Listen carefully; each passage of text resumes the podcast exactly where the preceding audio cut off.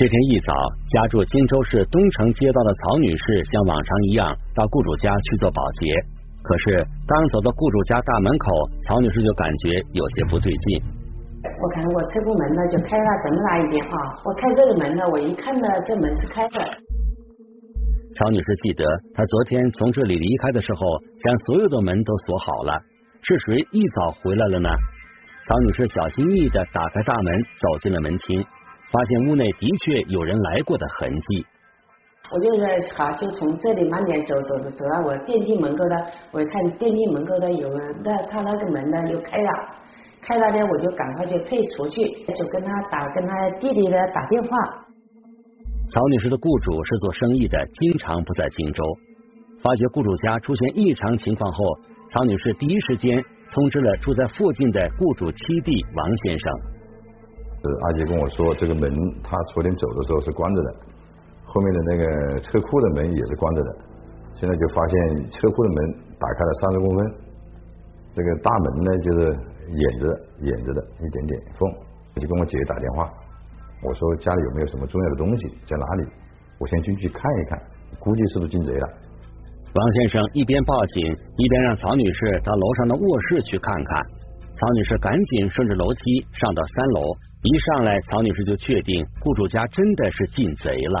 看他房门开了，房门开了呢，我一看他的柜子门也开开了。后来呢，我们就发现他呢，把衣柜就偏了。再一次过来呢，床上呢就有有一把刀放在床上，在我呢当时呢就合了，心里呢就发蹦，就蹦啊会会合坏，我就在家里就在哭。因为当时我通电话的时候，跟我姐通电话的时候。他就告诉我大概有多少东西嘛，应该是两百万左右吧。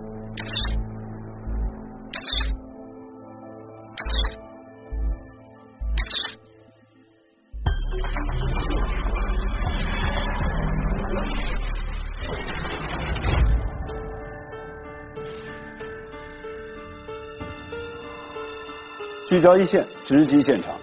这起盗窃案件发生在一栋三层楼的别墅里，案件。发生的当天中午，在得知家中被盗之后，陈先生夫妇是急急忙忙的赶回了荆州。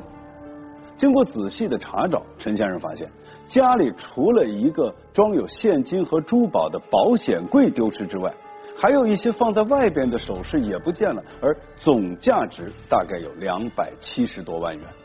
案情重大，警方是高度重视。经过警方初步的勘查，在现场。警方发现了几枚运动鞋的鞋印，并且由此判断，嫌疑人应该是一名身高在一米七左右的年轻男子。这个别墅入户的大门呢，有被撬动的痕迹，但是没有被撬开。陈先生家里的菜刀和锅铲有一些变形，所以民警推断，嫌疑人应该是拿着这些当做工具去撬过保险柜。但是呢，这些工具上并没有留下嫌疑人的指纹。随着不断深入的勘查，民警在三楼卧室的窗台上发现了一条重要的线索，而正是这条线索为案件的侦破带来了重大的转机。这是一条什么样的线索？这条线索又是如何帮助警方锁定嫌疑人的呢？让我们一起进入今天关注的事件，了解它的来龙去脉。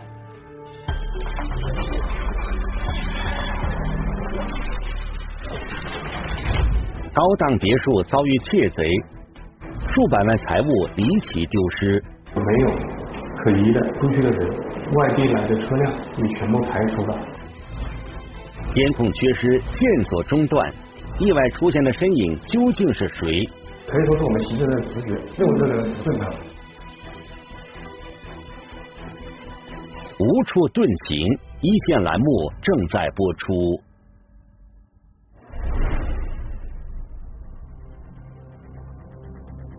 就是因为我们当时在现场看到的时候，他的三楼的窗户是打开的，我们发现他的第一个脚印就是在那个三楼的窗台上，进来的窗台上是向内的脚印，而不是向外的脚印。所以说，按照当时技术反馈回来的信息，我们大概的去研判，他应该是通过外面翻墙进来，从三楼进来。陈先生家的卧室外面有一棵大树，卧室的外墙上有安装有一根下水管，因此民警判断。嫌疑人很可能是从这棵树上攀爬过来的，然后又顺着水管爬进了卧室。作案之后，嫌疑人打开别墅的车库门，逃离了现场。那么，嫌疑人是什么时候进入到别墅，又在什么时候离开的呢？他们这个别墅的对面有一个房子房主反映，是十四号的下午五点半钟的时候，他出去接孩子回来的时候，他的行车记录仪看到了这个车库门是关着的，但是到九点多钟的时候出去接孩子，然后再回来的时候，发现这个车库门就打开了。根据这位邻居反映的情况，警方将嫌疑人作案的时间锁定在二零二零年九月十四日下午五点半到晚上十点之间。警方开始在这个时间范围内查看小区内以及小区周边的所有公共视频。查看这个监控的话，肯定是要针对这个保险箱，因为保险柜四十多斤还是比较笨重的，目标也比较大，两个出入口，还有小区的这个角落，看有没有人呃提着体型提着那个体型比较大的物品出来，包括小区里面的和小区门口的。外围的，还有车辆，全部都查完了，结果没有可疑的出去的人，外地来的车辆也全部排除了。这样的结果让民警感到十分焦虑，同时也感到很困惑。嫌疑人抱着那么大的一个保险柜，究竟是如何神不知鬼不觉的逃离现场的？难道他一直都没有出去过？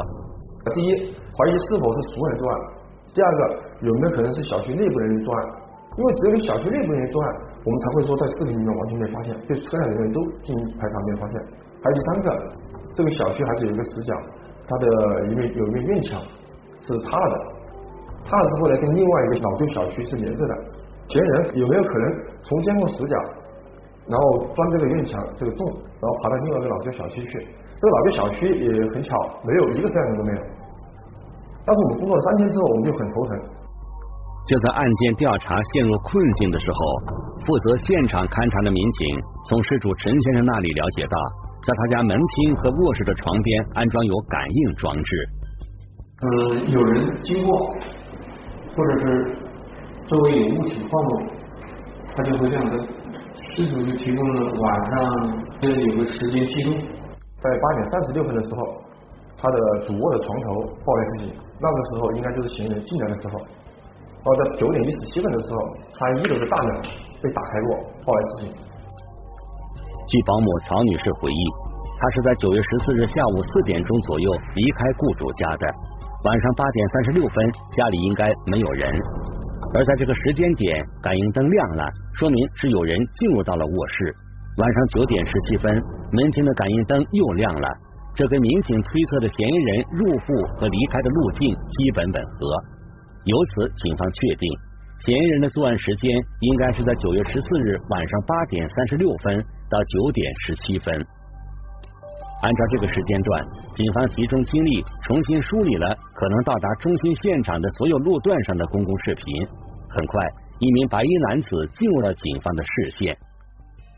怎么发现他可疑呢？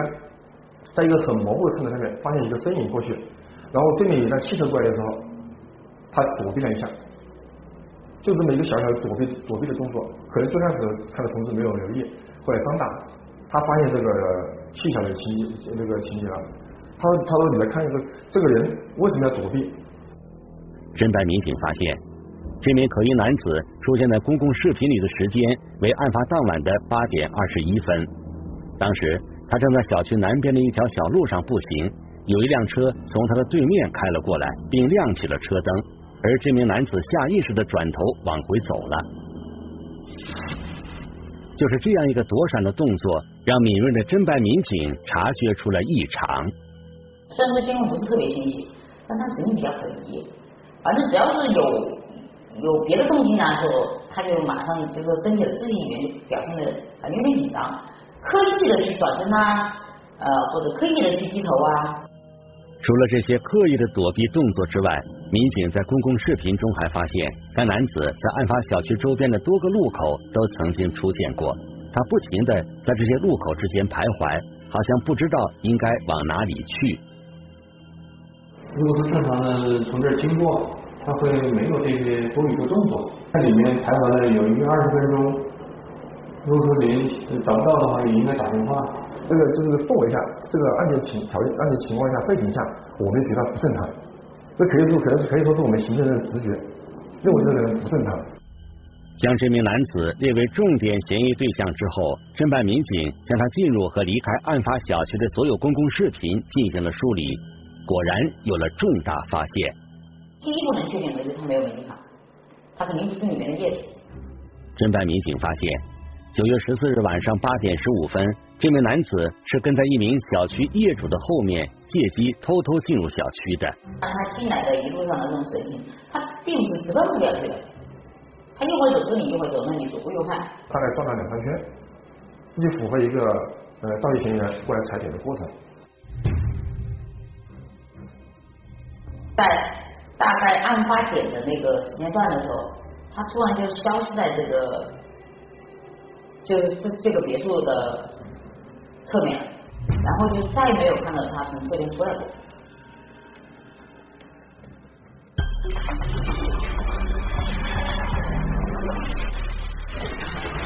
侦查至此，警方虽然还没有足够的证据证明这名白衣男子就是入室盗窃案的嫌疑人，但是他可疑的举动还是引起了警方高度的怀疑。在此之前啊，事主陈先生曾经说过，自己家门厅的感应装置是在九月十四日的晚上九点十七分有过反应，所以警方判断嫌疑人离开的时间大致应该是在当晚的九点十七分之后。果然啊。当晚九点三十九分，侦查员发现这名白衣男子再次出现在了小区的公共视频里，并且他正是从被盗别墅的后侧步行至大门的方向。不过让警方感到意外的就是，这名男子随身携带的只有一只黑色的塑料袋，并没有保险柜或者是其他可以装保险柜的箱子，这就让侦办的民警泛起了嘀咕。这名男子到底是不是这起入室盗窃案件的嫌疑人呢？如果是的话，那被盗的保险柜去了哪儿呢？让我们来听听本案涉及相关各方的声音，解开疑问，还原真相。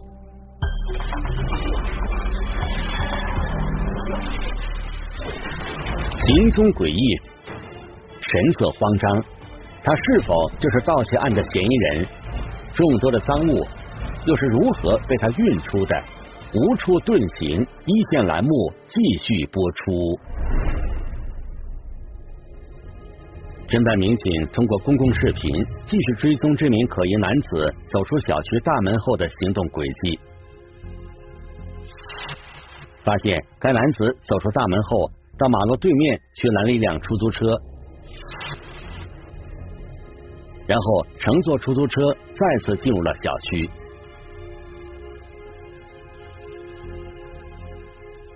进入小区之后，这个车开到受害人家后门后面的路，进去了一块，后来又出来了，从小区的东门又出去了。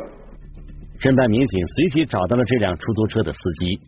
呃，当时我是从荆州那个职业技术学院带了一个客人，在江宁路呃世纪官邸那个附近下车，下来以后我完全走了呃几十米，有个客人就是。在世纪官邸门口，就是拦了我的车。他说要到世纪官邸那边去拖一点行李，赶往火车站。司机在小区门口接上的这个客人就是嫌疑男子。据这位司机说，他载着这名男子进入小区后，该男子在一栋楼的前面下了车，然后将几件行李搬到了车上。嗯，没有看清楚，因为下雨。如果是说不下雨的话，我可以就是瞄一下，因为它下雨啊。我也视线也不好，也看不清楚。司机说，他虽然没有留意到该男子究竟搬上了几件行李，但他能感觉到其中一件行李非常重，因为放这件行李时，车身明显的晃动了一下。在搬完行李后，该男子上车，让他开去了火车站方向。他是在那个城市便捷酒店下车，我就把我的出租车就是靠边靠到停车位上面，让他下来。下来以后呢，我就没留意他进不进去。侦办民警很快又调取了火车站附近的公共视频，在视频里，他们有了意外发现。经过火车站那个视频，发现，他是他的身上有有三个包，一个提包，一个背包，还有一个拉杆箱。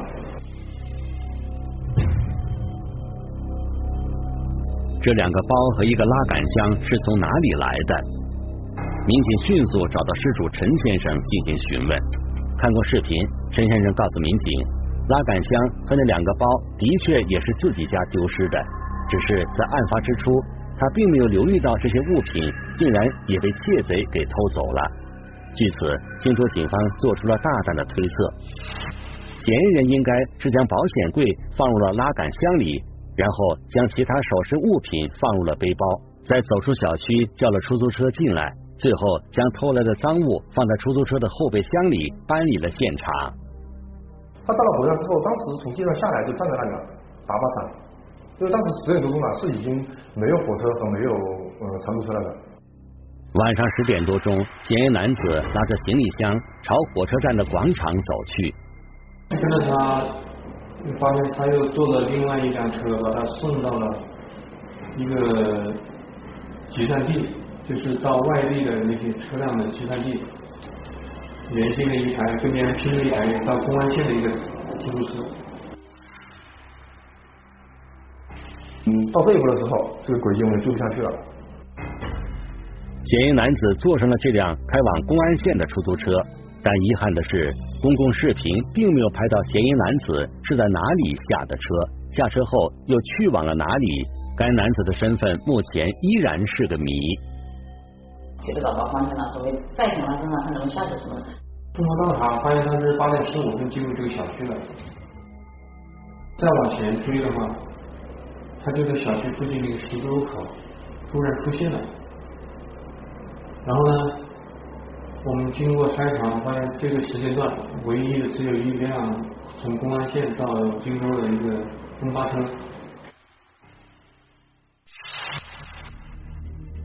因为案发小区的附近没有其他公交车站，所以警方判断这名嫌疑男子很可能是乘坐这辆中巴车过来的，并且这辆中巴车就是从公安县开往荆州市城区的，这与嫌疑人作案后逃跑的方向完全一致。我们把这个大巴找到了，大巴找到我们就会找大巴司机，找大巴司机之后就问他是几点钟，从哪里出发，然后他是这个车的话是呃十四号的下午从公安那边出发，他还经过了几个车车客运站。民警调取了这辆中巴车内部的公共视频，视频显示，二零二零年九月十四日晚上六点五十八分，嫌疑男子在公安县的一个汽车站上了车。并坐在了司机后排的座位上。车子开动后，嫌疑男子一会儿看手机，一会儿不停的朝窗外看。晚上八点零五分，中巴车在荆州市城区的一个公交车站短暂停车，而这里距离终点荆州市客运枢纽站还有一段路程。但是，嫌疑男子就在这里下车了。该公交车站正是距离案发现场最近的一个车站。下车之后，他到小区旁边的一个超市买过东西。公共视频显示，嫌疑男子下车后穿过马路，来到了案发小区附近。晚上八点零七分，在进入案发小区之前，他先是进入了一家小超市。我们在针对嫌疑人呢，是吧？就看到这个了，他很明显的白衣男，不白鞋。再加上他当时他穿的是一个彪马鞋。在这段较为清晰的公共视频里，侦查员看到了嫌疑男子所穿的那双鞋子的细节特征。他们将鞋子的图片放到网上去搜索，发现了同款的运动鞋。经过进一步的比对，警方再次有了重大发现。他的那个彪马的鞋子在官网上搜得到他的鞋底花纹了，然后再通过他的鞋底花纹再对比这个现场的花纹，就是一致的。在获得这条重要线索之后，民警继续查看这段公共视频。他们发现嫌疑男子在这家超市里面买过一瓶水。民警立即找到这家超市，并根据嫌疑男子购物的时间，顺利的找到了他的支付记录。经过我们这个工作去筛查，发现他这个人的支付宝身份是一个湖南的一个湘潭人肖某。我们把身份做出来之后，把身份做出来之后，他的户籍照片跟他在超市买水的照片，我们进行了比对，就可以确定他了。嫌疑男子名叫肖斌，一九九一年出生，湖南省湘潭市人。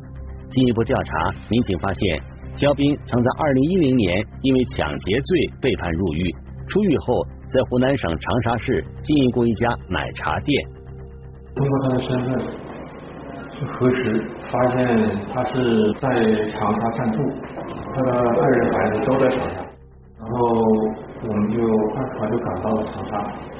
在当地同行呢配合下，对他展开了一些外围的调查工作。民警赶赴长沙，在嫌疑人肖斌的暂住地和奶茶店附近展开了秘密的蹲守和走访，发现他的那家奶茶店已经转租出去了，而他本人也没有在暂住地居住。一直没有看见这个嫌疑人身影，这个嫌疑人老婆倒是发现了，但是嫌疑人是没有发现。呃，因为这个呃。案发已经过去好几天了，我们不能确定这个嫌疑人做做呃作案完了之后是回到长沙，是回到暂住地了，还是说躲在另外一个地方？这个当时我们嗯不能断定。外围的调查走访发现，跟他经常在一起打电话，嗯，保持密切联系的还有另外一个同乡的女子。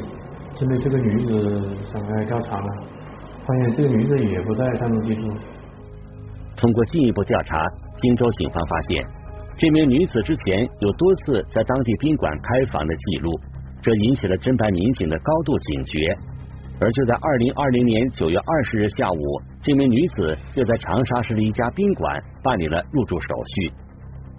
然后我们去港泰酒店，通过调取监控发现，这个女的是跟另外一个女性的同伴一起去开房。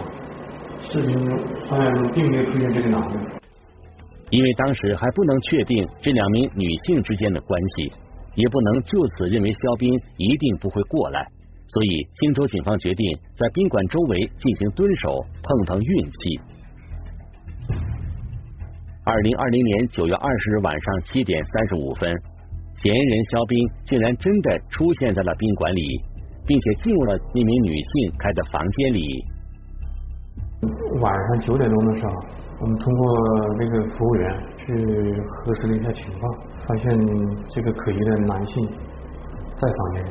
这样的话，我们马上组织人员嘛，去对这个人员进行了抓捕。靠近，靠近，靠近，别靠近。我看这里。美女，什么地方来？啊？什么地方来？身份证号码，身份证号码，身份证号码。我们冲进房间的时候，这个男的是非常激烈反抗的，但是当我们把他的钱包打开以后啊，收缴了现金和首饰，嗯，他就他就已经非常压了，就放弃了抵抗。给你个机会啊！你这个外面哦，手机打开，对吧？啊对，这样子对。呃，在嫌疑人身上收到了少量现金，然后还有几个金戒指、钻戒，还有少量的玉器，就是呃佩戴的玉饰。从哪里来的？我是过来的。什么呀？我是过来的。从什么地方来的？我不知道叫什么地方。你不知道在什么地方啊？去不要我提醒你。啊？我真不知道，真不知道。从哪里来的？我再问你一遍。偷来的，但是我偷来的。我不知道在哪里偷的？我不知道叫什么地方。在湖北什么地方？荆州。荆州是不是？荆州哪里？我不知道。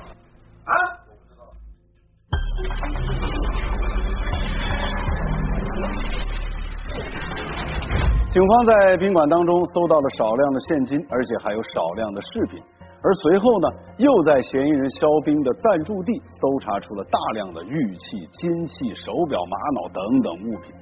根据这嫌疑人自己的交代，他在作案完以后就连夜回到了湖南长沙，他把一些首饰啊放在了自己的暂住地，然后用切割机把保险柜切开，取出财物之后呢，又把拉杆箱和保险柜一起扔到了湘江里边。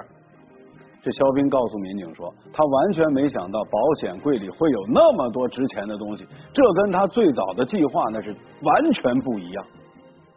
那这肖兵为什么要盗窃？他所谓的起初的计划到底是怎么样呢？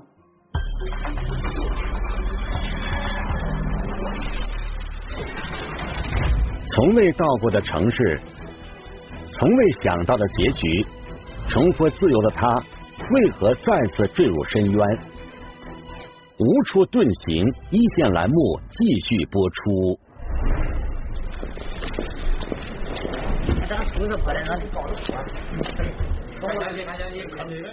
二零二零年九月二十二日，在警方的押解下，嫌疑人肖斌再次来到了案发小区进行现场指认。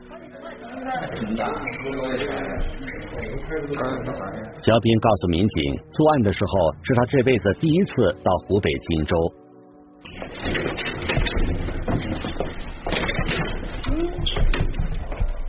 他当时的想法很单纯，他只认为我只要到一个我没去过的地方，别人不容易认识我，那样就不容易抓到我。他当时想法很单纯。据民警调查，肖斌在二零一零年因为犯抢劫罪被判入狱六年六个月，因为在狱中表现良好，肖斌依法获得了减刑，于二零一四年十月提前出狱。嗯，出狱了之后啊，又和几个朋友一起做了一点小生意，啊，呃，他手上现在还有两个门面吧，当时做了一点小生意，赚了一点点钱。生意做得还不错，也挣到了一些钱。随后，肖斌结了婚，生了孩子，生活逐步步入了正轨。可是，就在二零一八年的时候，有朋友叫肖斌一起去赌博。肖斌告诉民警，刚开始他是抱着简单玩玩的心态去的，但真正玩起来之后，就彻底陷了进去。当时我到那边去的话，我自己我自己手上大概就个十几万，还不到二十万。然然后后面后面所有的都是就是说通过那些呃信用卡，然然后然后就是第第三方借贷公司，然后就是那些花呗，就是说反正当时是能够借出来的，全部都借出来了。到那个时候，赌博大概出了一百多万，啊，把家里输完了，算还欠了六十万六十万元的所谓的他所谓的高利贷吧，就是比较利息特别高的。肖斌说，因为赌博欠下了高额的贷款，再加上妻子没有工作，孩子还要上学，急需用钱的他想到了去盗窃。因为我之前我一个朋友是私立的，然后我知道那边那个大巴车的电话，哎，就是那个商务车，然后我我就直接从我的小区门口就坐了个商务车，就坐到私立，然后再从私立再坐到大巴过去。我我当时想的就是走远一点。肖斌之前从来没有去过湖北荆州，他到达湖北后落脚的第一个地方是荆州市下辖的公安县。在公安县，他曾问过路人哪里比较繁华，路人告诉他，要说繁华，那还得是荆州市主城区。于是，肖斌又乘车从公安县来到了荆州市主城区。从高速下来之后是要经过五个路和江津路的，刚好到那里的时候，他可能觉得这里比较繁华。可以在这个路口下车了。我那天我下了车以后，我在那个附近转转的话，我到了那个关帝门他，就刚好看到有人进去，然后我就跟着一起进去了。肖斌在小区里转悠了好一会儿，才最终选中了受害人陈先生的家作为目标。没找到合适的，到最后才发现那一家只有他们家里面没没有亮灯。通过他的外部装修，他是两栋别墅合成的一个别墅。还装的光光净净，就说按照他的说，这家很有钱。然后再在外面又发现呢，啊，刚好他一个他的那个墙上面呢，有紧挨着一个比较粗的树，然后那个树上去了之后呢，树又挨着一个落水管，落水管的上面的三楼的那个窗户是开的，所以说就是种种牵巧了，他就选定了这个。就这样，肖斌借助大树和水管，顺利的进入到了陈先生的家里。肖斌告诉民警，他本想拿点值钱的东西就走，没想到在三楼的卧室里看到了一个保险柜，心里想着保险柜内应该会有一些值钱的东西，但他找工具撬了好久，始终没能撬开。最终，他决定把保险柜放在行李箱里，直接搬走。从我把保险柜里面那些东西全部给拿出来以后，因为我自己心里面我，因为我对这这些我这这些外汇啊，这些外币，我自己就说心里面还是有还是有个数。然然后它里面的那些那些珠宝的那些牌子，我我多我多多少少我也我也我也知道一点。我如果我现在我回过头我回我回过头来说，我如果说是我是做这个的，我当时在失主家里面没有把这个柜子给拉走，我当时在那就打开了，我看到里面有这么多东西，价值有这么高的话，我什么都不会拿。目前除了一些金首饰被肖斌转卖了一万零三百元钱外，其他被盗财物均已被警方追回。肖斌因涉嫌盗窃罪，已被荆州市荆州区人民检察院批准逮捕，案件已经进入了司法程序。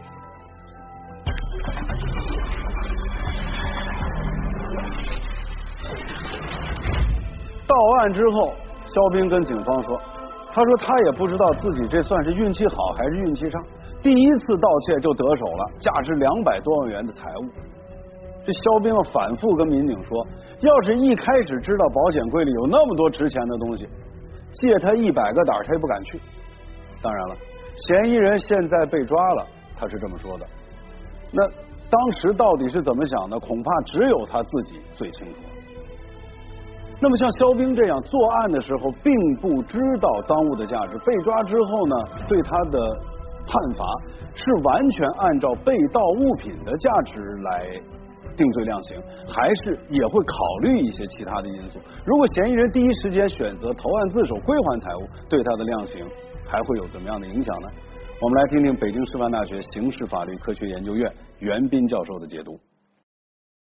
盗窃罪的量刑啊，是主要是根据盗窃的数额来确定的。盗窃罪的法定刑主要是分了三个幅度，一个是三年有期徒刑以下的这个刑罚。第二档是三年以上十年以下有期徒刑，第三档是十年以上有期徒刑，或者是无期徒刑。那么这三档的区分主要是根据盗窃的金额。那么这个盗窃金额，最高人民法院只是做了一个原则性的规定，具体的金额还是由各个省自治区直辖市来在他那个确定的范围之内再进一步的确定。这个案子里面涉及的金额。高达两百多万，那按照规定的话，他应该是在十年以上有期徒刑或者无期徒刑，那么这个量刑幅度之内啊进行判处。那么本案有一个特殊性，因为本案的这个犯罪嫌疑人他实际想到一个保险柜，那么他也可能知道这个保险柜里面会有一些贵重的财物或者是金钱。但是呢，对于这个财物到底有多大的数额，他并没有一个明确认识。那么这就涉及到我们刑法关于盗窃罪犯罪故意的这么一个判定问题。在这个案子里面，因为对于保险柜放贵重物品，一般人是有认识的。那么对这个贵重物品到底贵重到什么程度，那么这种可能性，他也会有一个基本的判断。他在发现了这些贵重物品之后。还对这个贵重物品进行了一些处理，比如说像黄金呐、现金呐，他进行了处理。对于这个玉器啊、珠宝啊什么，虽然没有来得及处理，但是并没有表明他要把这些东西要上交或者是归还的这个意思，所以他依然构成盗窃罪，而且要对最后的金额承担刑事责任。肖兵曾经入狱服刑，他最知道自由的可贵。生活本来已经回到了正轨，但是呢，他却再次被赌博拖入了深渊。他输了借高利贷，还不上呢就去偷。肖兵不可能想不到，在这样的邪路上前行，他完全无法掌控自己的命运，随时到来的都有可能是他永远无法承受的代价。